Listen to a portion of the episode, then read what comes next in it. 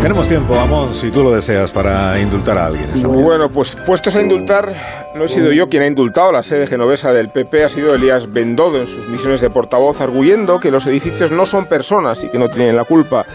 Agradecemos la aclaración. Los edificios no tienen la culpa, aunque algunos no tengan perdón. Y puede que Génova 13 sea uno de estos últimos, el barco pirata del PP, Castillo Embrujado.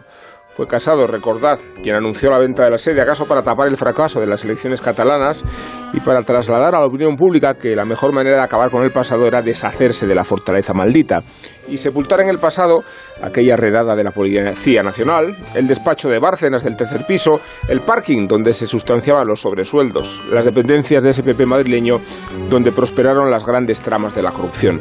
Ninguna tan entrañable como la investigación judicial que se abrió para descubrir que las obras de la renovación del PP se habían realizado con dinero negro. O sea que Génova 13 bien podría preservarse, no sé si como la sede del partido, pero sí como el museo de la corrupción. Dice Bendodo que los edificios no tienen la culpa, pero desde luego los hay malditos y encantados. El PP creo que es uno de ellos y no sé si va a remediar su fama ni el número prohibido, el 13, ni la llegada de un líder gallego. Me lo han puesto a huevo. Génova 13 Rue del Percebe.